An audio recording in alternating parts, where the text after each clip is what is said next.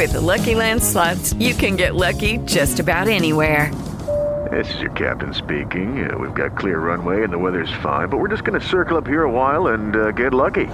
No, no, nothing like that. It's just these cash prizes add up quick. So I suggest you sit back, keep your tray table upright, and start getting lucky. Play for free at LuckyLandSlots.com. Are you feeling lucky? No purchase necessary. Void where prohibited by law. 18 plus terms and conditions apply. See website for details. Step into the world of power, loyalty, and luck. I'm going to make him an offer he can't refuse. With family, cannolis, and spins mean everything. Now, you want to get mixed up in the family business. Introducing The Godfather at ChumbaCasino.com. Test your luck in the shadowy world of The Godfather slot. Someday, I will call upon you to do a service for me. Play The Godfather now at ChumbaCasino.com. Welcome to the family. VGW Group. No purchase necessary. Void where prohibited by law. See terms and conditions. 18 plus.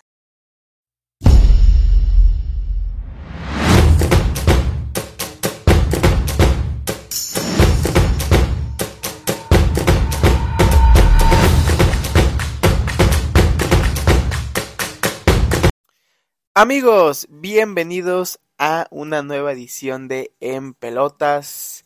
Así es, aquí estamos nuevamente hoy martes, listos para platicar de eh, un nuevo tema. Yo sé que el día de ayer les dije que la semana iba a girar en torno a la final del fútbol mexicano, pero es que en verdad tenemos que hacer este pequeño paréntesis el día de hoy para, para hablar de esto, para hablar de el, el América, ¿no? El el América que quedó eliminado el, el día domingo.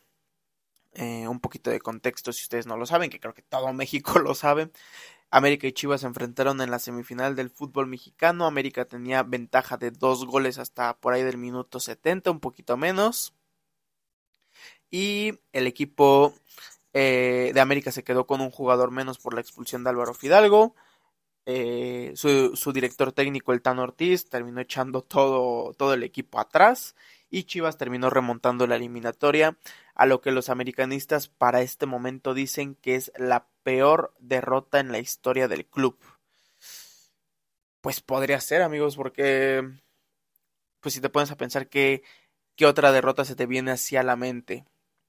A lo mejor ha habido goleadas y escandalosas en, en clásicos, pero han sido de temporada regular. Yo no recuerdo un, una eliminatoria tan famosa como para decir esto, esto fue lo peor que le pudo haber pasado a la América en, en fase final. Entonces, pues, tal vez la derrota en el centenario contra Tigres podría ser un poquito equiparable, pero no creo por el, por el rival. Aquí estás hablando de, de su máximo rival, de, de las Chivas eh, Rayadas del de Guadalajara. Pero bueno, es necesario este paréntesis, amigos. Perdón, yo sé que habíamos hablado de, habíamos dicho más bien que íbamos a hablar de toda la semana largo y tendido de la final del fútbol mexicano. Tenemos todavía un poquito margen de error de, en cuanto a los días. Mañana vamos a traer un, episodio retro. Vamos a hablar de lo que fue la final del el 2017 y toda la semana, ya toda la semana a partir del día de mañana miércoles, de miércoles a viernes, hablaremos de lo que será la final del fútbol mexicano. Así que no se desesperen. Teníamos que hacer necesariamente este paréntesis porque si lo dejamos para la siguiente semana, quién sabe si para ese entonces América ya vaya a tener eh, su nuevo director técnico. Así que, como leyeron en el título, la silla del América o de la dirección técnica del América ha quedado vacía, una de las más importantes del fútbol mexicano. Así que América anda buscando director técnico. Aquí veremos cuáles son los candidatos a tomar las riendas del el Club de Fútbol América. Así que bueno, vamos a iniciar primero con un poquito de, de contexto, ¿no? Un poquito de contexto de antecedentes. Ya saben que aquí nos gustan los antecedentes. Vamos a hablar un poquito de eh, Fernando el Tano Ortiz. Fernando el Tano Ortiz. Eh, lo que les dije, bueno, América quedó eliminado con, contra Chivas. El Tano Ortiz llegó a dirigir al primer equipo. El Tano era, entrenador, me parece, de la sub-20 del América. Eh, ex jugador de América también. Pasó sin pena ni gloria por el, club como jugador. Eh, llegó a dirigir al primer equipo tras la salida de Santiago Solari el año pasado, el 11 de marzo de 2022, en la jornada 10 de clausura 2022 del mismo año, dirigió su primer partido con el equipo de las Águilas. El América era lugar 17 para ese entonces, para, para el momento en que llega el Tan Ortiz, era, era lugar 17 de la tabla general. América un desastre ya con en las últimas eh, horas de, de Santiago Solari.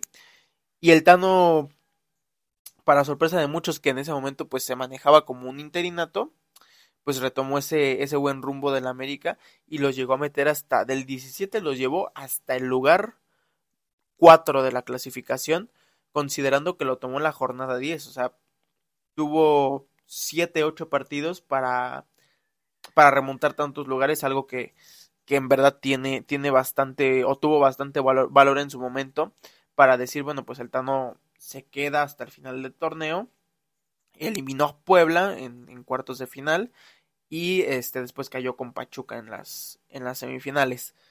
Pero bueno, al Tano le, le valió quedarse eh, o que le, le, dieran contrato por un año. Le valió para ese, ese buen torneo, ese buen, esa buena mitad de torneo le dio para quedarse un torneo más y otro posterior. Entonces, eh, para la apertura 2022, de nuevo iba a echar al equipo de, de Puebla con un marcador global escandaloso de de 11 goles a 2, me parece. Primero quedaron 6-1 y después 5-1. Eh, ese torneo el América fue líder. Tuvo, tuvo un torneo espectacular el América. Y si es que nos vamos a números, pues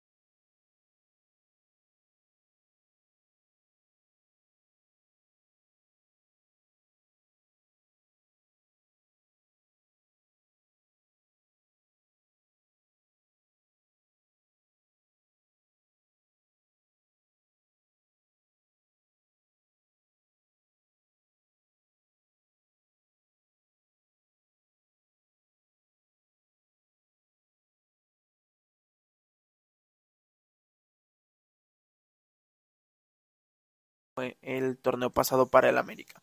Pero bueno, eh, lo que los llevaría a las semifinales a enfrentar a Toluca. Y Toluca también los terminaría echando en la fase previa para la final.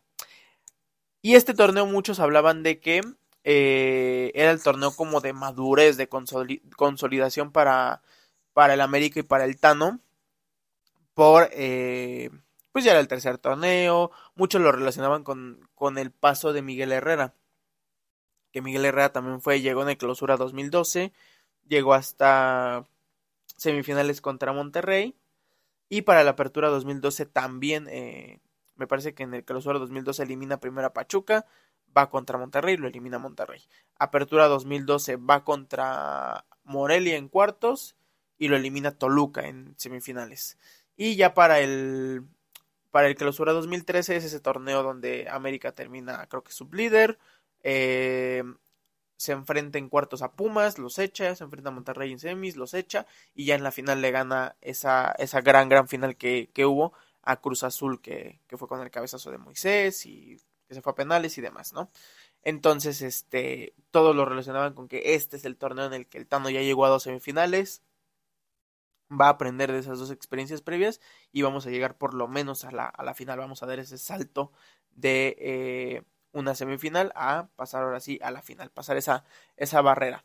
Y parecía ser así, parecía ser así porque eh, una derrota solamente, si bien varios empates, el equipo se veía ya con una idea de fútbol bien definida, eh, teniendo en cuenta pues que también el torneo pasado no fue para nada malo en cuanto a esa cuestión, pero pues pasó otra vez lo, lo inevitable, además de que se veía muy cantado desde, desde el partido de vuelta contra, contra el equipo de San Luis. O sea, estuvo a punto de ser eliminado por San Luis en, en cuartos de final.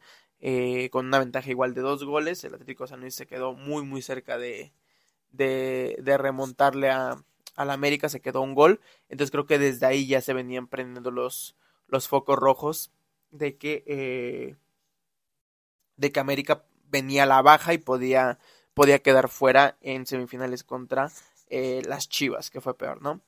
Eh, números del Tano dejó una marca de 30 victorias, 14 empates y solo 9 derrotas en 53 partidos dirigidos con el América, además de tres semifinales consecutivas. Bueno, ya dio un paso más, ¿no? Creo que Santiago Solari, Solari en tres torneos o en dos torneos completos se quedó en cuartos de final, no, nunca superó esa, esa barrera. Entonces, eh, pues el Tano logra esos muy buenos números. O sea, a decir verdad, el, el porcentaje de efectividad de, del Tano es bastante, bastante bueno. Considerando que fueron también, no fueron pocos partidos, a decir verdad.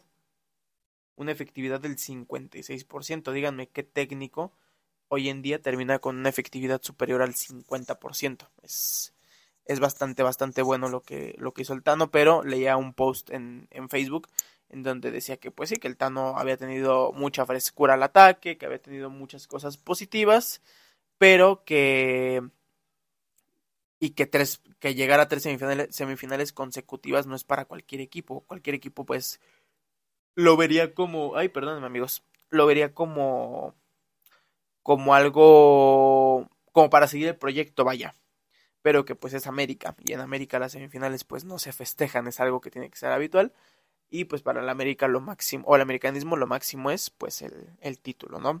Si América no es campeón en diciembre por en diciembre eh, perdón, nuevamente. Si América no es campeón en diciembre próximo, eh, ya serán cinco los años en los que América no es campeón del fútbol mexicano.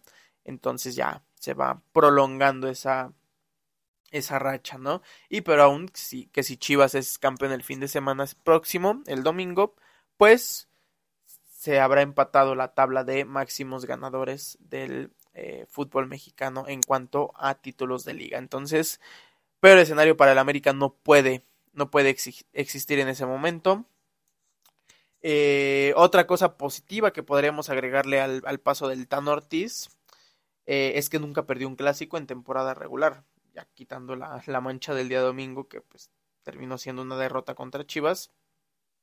El Tano tuvo al, tuvo al mando del América ocho clásicos. Fueron ocho clásicos, cinco triunfos y tres empates para, para este, el Tano Ortiz, para Fernando Ortiz.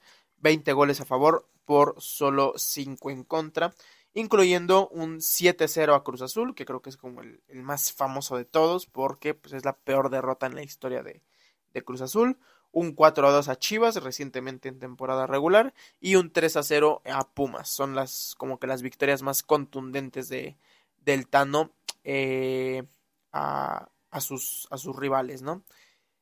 ¿Qué es lo cuestionable con todo esto del Tano? Ya lo platicamos ayer, ¿no? Fue el, el planteamiento que, tan dócil y tan hostil que tuvo el, el Tan Ortiz. Ya platicamos ayer de, de los cambios que hace, pero pues si quieren podemos volver a tocarlo.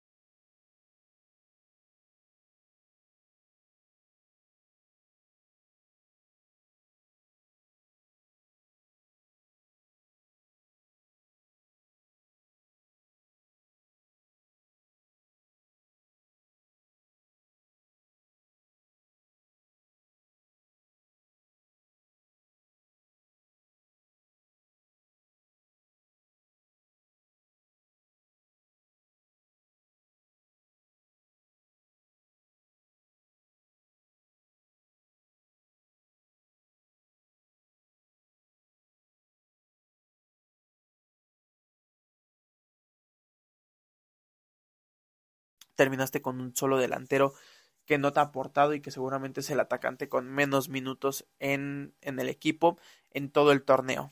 Algo que es inaceptable cuando tenías como opciones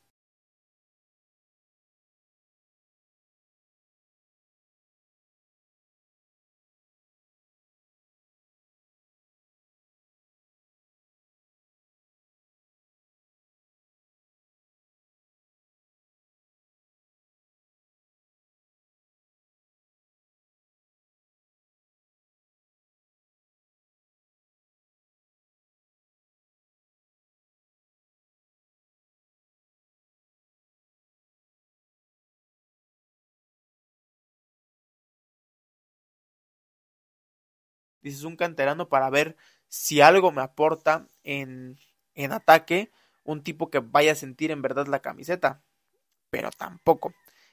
Entonces, eh, pues bueno, llovieron miles y miles de, miles de críticas. Creo que Álvaro Fidalgo, si bien es el punto medular en el que América tiene que echarse para atrás y Chivas empieza a adelantar eh, líneas, para mí Álvaro Fidalgo no es el principal y el total responsable. Tiene grado de responsabilidad, sí, pero no es el principal eh, eh, responsable de, esta catástrofe americanista. A mí me parece que tiene que ver más con el planteamiento del Tan Ortiz, ¿ok?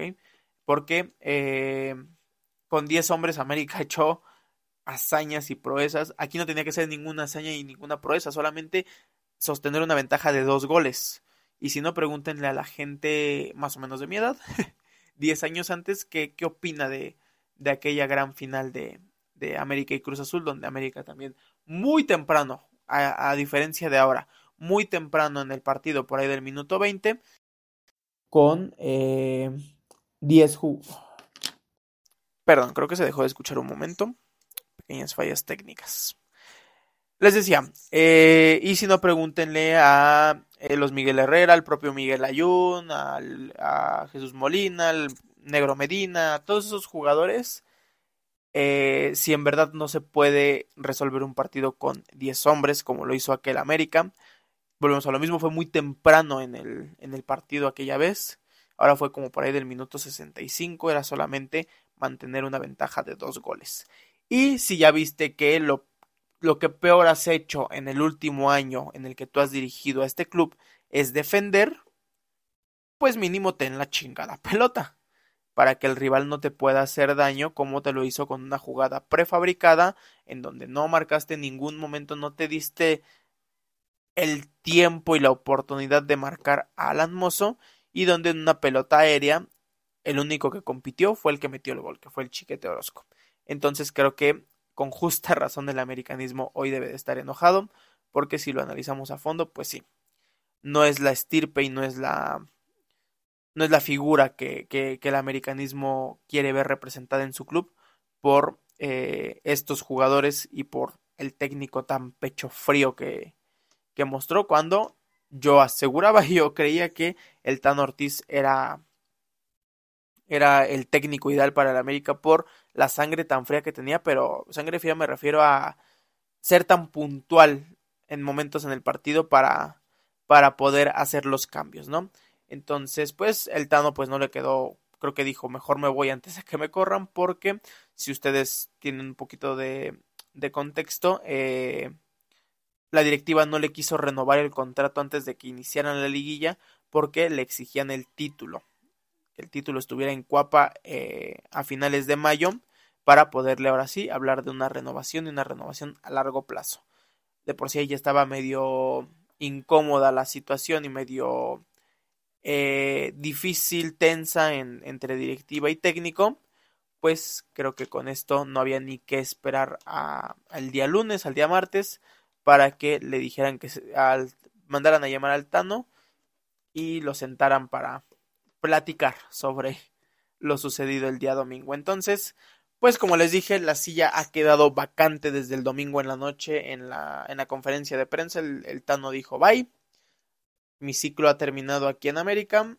Así que hoy les traigo, además de los antecedentes y lo que dejó el Tano Ortiz, les traigo los principales, unos principales y otros medio descabellados eh, candidatos a ser directores técnicos del América. El primero de ellos, vamos a empezar con los que me parecen muy muy realistas, los que me parecen los más realistas y luego pasamos, tengo tres muy realistas y tengo tres eh, medio complicados, uno muy descabellado y otros dos medio complicados de que pasen. A ver, Diego Alonso, Diego Alonso conoce la liga, si ustedes lo recuerdan, técnico uruguayo, joven hasta, hasta cierto punto todavía, no es, no es un tipo ya veterano. Eh, ¿Qué ha hecho Diego Alonso eh, para que lo consideremos como posible candidato a técnico del América? Recientemente dirigió a Uruguay en el Mundial de Qatar 2022, no le fue bien, Uruguay no pasó la fase previa, la fase de grupos, eh, aparte la, la, silla y el lugar a llenar por parte de, de, Diego Alonso en Uruguay era bien, bien grande, ¿no? Llegar a, llegar a llenar la, la silla del, del profe eh, Oscar Washington Tavares era bien, bien, bien complicado, pero pues una cosa es eso y otra cosa es eh, siquiera pasar de fase de grupos, entonces es un fracaso total para Diego Alonso en, en su carrera, que miren que, que, ha habido pocos, ¿no?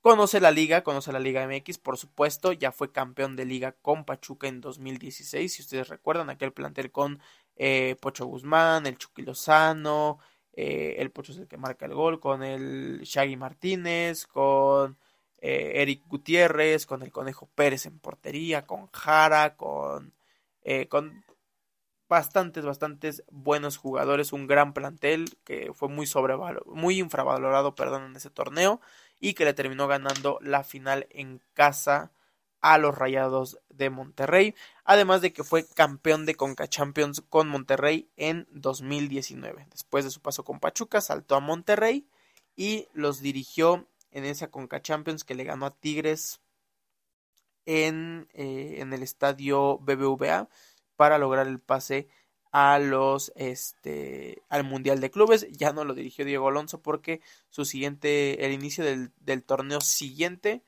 fue un desastre y terminó llegando el turco Mohamed a suplirlo el turco hizo un gran mundial de clubes le compitió de gran manera a Liverpool terminó cayendo eh, a la postre pero regresaría unos días después para disputar la final del fútbol mexicano y ese campeonato se quedaría con los Rayados de Monterrey. Digo, ya me fui con el turco Mohamed, pero eh, ese es Diego Alonso, un poquito de los antecedentes. Me parece una buena opción, pero no creo que sea la mejor opción para América, la verdad. No lo creo porque eh, es eso, a Diego Alonso le pasa mucho que inicia muy bien con un equipo, pero poco a poco se le va cayendo, se le va cayendo, hasta que termina siendo un desastre. Le pasó con Pachuca, le pasó con Monterrey, le pasó con Uruguay recientemente, entonces creo que también le podría terminar pasando con el equipo de América, empezar muy bien, empezar con una, es un técnico con una idea ofensiva clara, o sea, es, es un técnico a la ofensiva, algo que le gustaría mucho al América y eso y si a eso le agregas el gran plantel que tiene, que tiene América en ataque, que no sé cuántos de ellos se vayan a ir o se vayan a quedar, creo que es una muy buena alternativa. No la pongo como, como la, la opción, la mejor opción para América, pero me parece muy realista creer que Diego Alonso podría ser una opción bastante, bastante realista, considerando una, que no tiene trabajo actualmente, y dos, que pues eh, es un técnico que conoce la liga. Solamente pues ese detalle que empieza muy bien, tal vez el primer semestre, pero se va para abajo en los siguientes meses. Pero quien dice que no, que en el siguiente semestre, pues ya con una idea más o menos fresca a la ofensiva y con, con el plantel que tiene, pues puede llegar a quedar campeón con América. Esa es la opción de Diego Alonso. La segunda opción realista que yo veo, Juan Carlos Osorio, el técnico o ex técnico de la selección mexicana, su currículum, por así decirlo, dirigió eh, a la selección mexicana en Rusia 2018, en el Mundial de Rusia, y todo ese proceso lo llevó. Fueron, fueron los cuatro años con, con Juan Carlos Osorio, en los cuales este, por ahí ganó. ¿Ganó una Copa Oro Juan Carlos Osorio? No, creo que Juan Carlos Osorio no ganó nada. Esa Copa Oro la pierde, que fue la de. donde lo elimina Jamaica. El 7-0 con, con México. No, solamente pues aquella victoria contra Alemania en el primer partido del Mundial. Pero, eh, bueno, eh, experiencia en selección tiene, además dirigió brevemente a la selección colombiana. Eh, su equipo en el que ha sido sentado sus bases como para su experiencia, el Atlético Nacional de, de Colombia, con quien ha sido multicampeón tanto de liga, Copa Colombiana, etcétera, etcétera.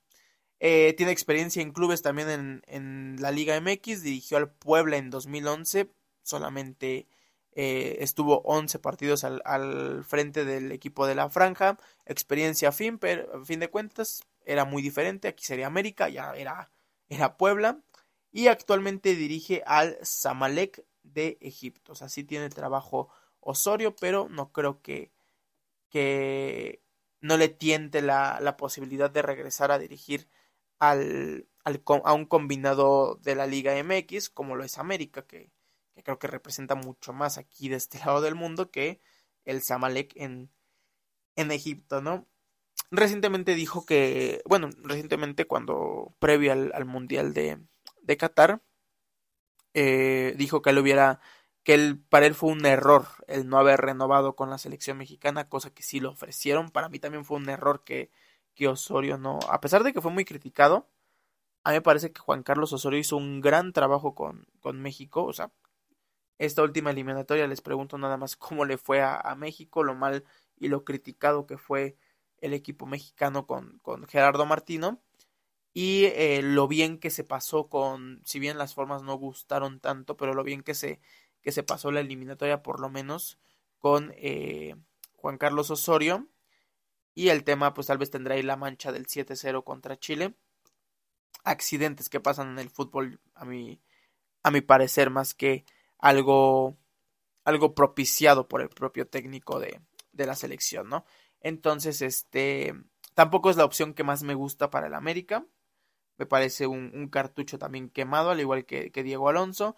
Podría, podría ser un caso parecido al del Tano. Eh, en jugar muy bien las temporadas regulares, terminar primero, segundo, tercer lugar de, de la tabla. Pero en liguilla, pues a lo mejor al, al, profe Osorio le terminaría pesando y el América terminaría sucumbiendo en cuartos o en semifinales.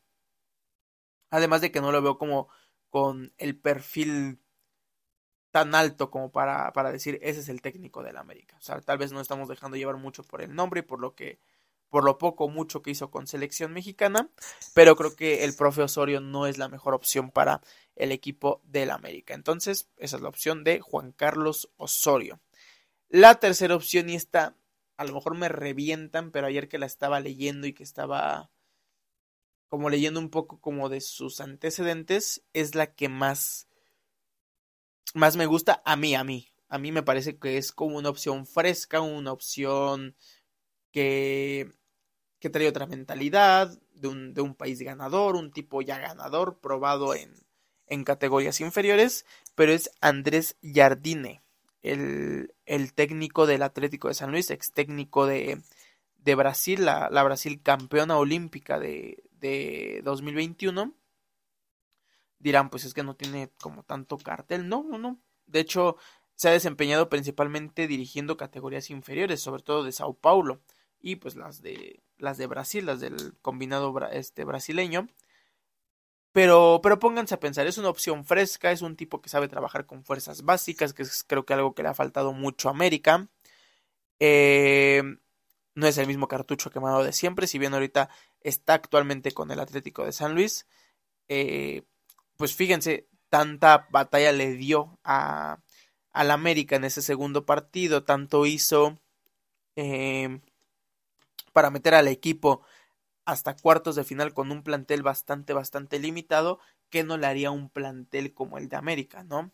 Que no le hizo a un plantel como el de Brasil, campeón olímpico, con este Richarlison, con Martinelli, Dani Alves como refuerzo, o sea, era, era un plantel bastante, bastante interesante, al que hizo ver bien, al que hizo campeón olímpico.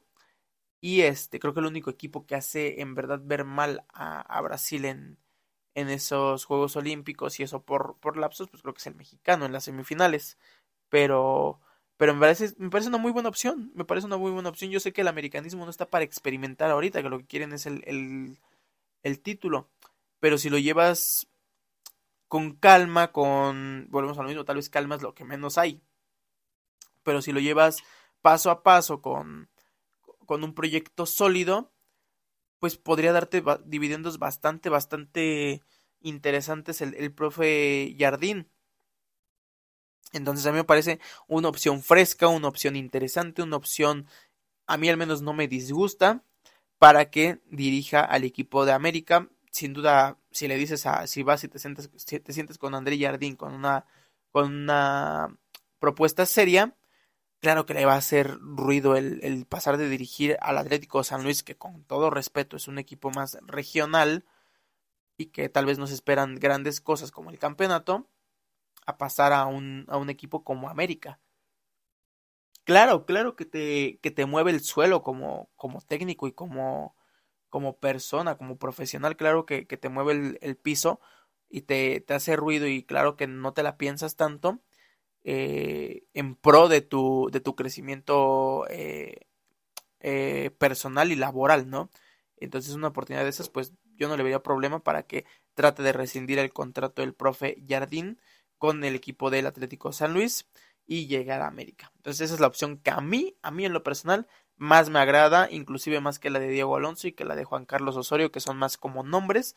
Aquí es un tipo fresco, un tipo, eh, si bien no tan probado en la liga, ya probado en, en selecciones y en categorías inferiores, que le podría, podría dar mucho más enfoque a la cantera, que es algo que necesita bastante el equipo de América. Esa es la opción del profe Jardín. Las otras tres opciones, esas eran las, como las opciones más realistas, me parece.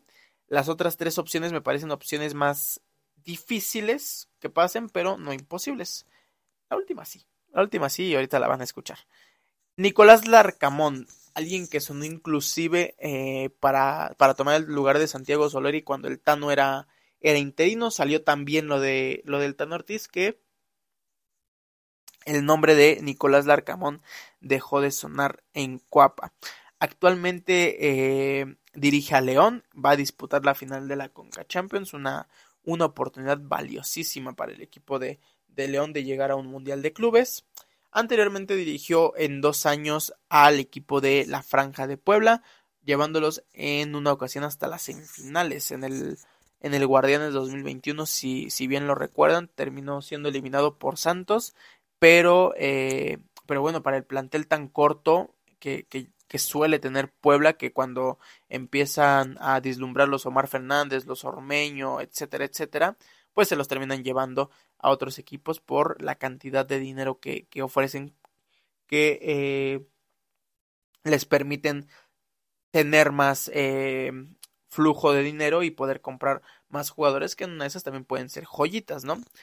Eh, Anteriormente, pues con experiencia en Chile y Venezuela para el profe Nicolás Larcamón. Está muy difícil porque apenas llegó eh, hace seis meses a León, por ahí de diciembre lo, lo firma el equipo de la Fiera, tiene contrato pero pues a largo plazo, creo que firmó por tres años, le quedan dos años y medio. El tema de lo que les decía de Jardín es muy diferente a, lo del Arcamón por el tema de que creo que Jardín le queda menos tiempo en el contrato como para rescindirlo o para que lo liberen y el tema del Arcamón pues es eh, León es un equipo más protagonista y seguramente los Martínez no van a querer soltar tan fácil a, un técnico que, que promete para mucho, es muy joven y promete para, para, para dar mucho en, en cuanto a, a números y a títulos tal vez, simplemente ahorita ya está por disputar una, una final de Conca Champions. Entonces me parece mucha mucho más difícil y compleja la situación de Nicolás Larcamón como para poder liberarse de su contrato a comparación de lo que puede hacer Jardín. Entonces, no es imposible, pero creo que sí habría ahí un, un tema que, que, resolver en cuanto a, a, dinero y en cuanto a resolver lo del contrato y que los Martínez quieran soltarle algo a uno de sus principales eh, rivales o competencias, que es el equipo de América. Entonces dudo mucho, dudo mucho que, que el Arcamón se convierta en una, una opción real, considerando que en este momento está con el equipo de La Fiera. Así que bueno, ahí se los dejo. Siguiente opción, Miguel El Piojo Herrera. Siempre, creo que de aquí en adelante, desde que fue campeón o fue dos veces campeón con América, siempre Miguel Herrera va a terminar siendo una opción para América. Actualmente, dirige a Cholos, al equipo de la de, del Cholaje. No le fue bien en, en, la segunda mitad del torneo que dirigió. Eh, si llegara a América, pues sería su, tercera etapa con, con, América. Las dos previas fue campeón. Eso es algo que siempre a la América le, le va a mover, al americanismo le va a mover eh, si se barajea el nombre de Miguel Herrera. Eh, el problema es que sí, si bien conoce muy bien la institución, pues su última etapa la terminó no de muy buena manera. Se dice que hasta el propio Azcárraga fue el que fue el encargado de darle la noticia de que no seguía más en el, en el, en el equipo por el tema de aquella, aquel, aquel conato de bronca que tuvo con el entrenador del LAFC eh, en una semifinal o cuartos de final de, de Conca Champions.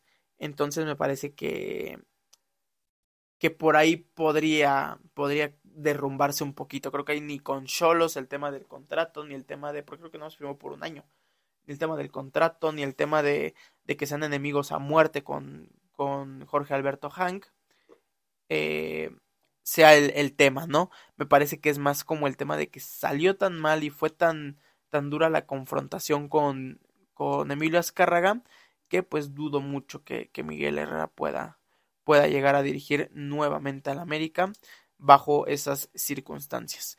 Anteriormente, previo a Cholos, pues dirigió a, Tigres, donde pues la verdad no le fue tan bien, a pesar de, de llegar a, a, a, dos semifinales, una ocasión más se quedó en, en, cuartos y pues no, no logró, no superó las expectativas o lo que se tenía pensado con Miguel Herrera para con el equipo felino. Entonces, pues también sería como de pensárselo en esta, si le dieran una nueva oportunidad con el equipo azul crema. Entonces, pues ahí está otra opción que es Miguel Herrera. No es imposible, pero se ve muy difícil por el tema de, cómo salió. Y la última y más descabellada y que seguramente el americanismo pide a gritos, pero yo dudo en verdad que, que pase, pues es la de Marcelo el Muñeco Gallardo. Muy difícil amigos, muy muy difícil que, que Marcelo Gallardo llegue a, al América su currículum, pues recientemente terminó su etapa con River, una etapa de 8 años, multicampeón en Argentina, además de haber ganado dos Copas Libertadores, una a Tigres en 2015 y una al acérrimo rival Boca Juniors en 2018 en el Santiago Bernabéu. Eh, se ve muy difícil, entre otras cosas, pues por el tema económico y realmente creo que eh, a pesar de que, bueno, él dijo que se iba a tomar un año sabático que está por cumplirse, él dijo que, que él ve más su mercado en Europa. Él quiere ir a dirigir a Europa. Entonces, ¿qué, qué sentido tendría pasar de dirigir si bien River y, América en, en, cuanto a prestigio son bastante, bastante parecidos y están muy a la par?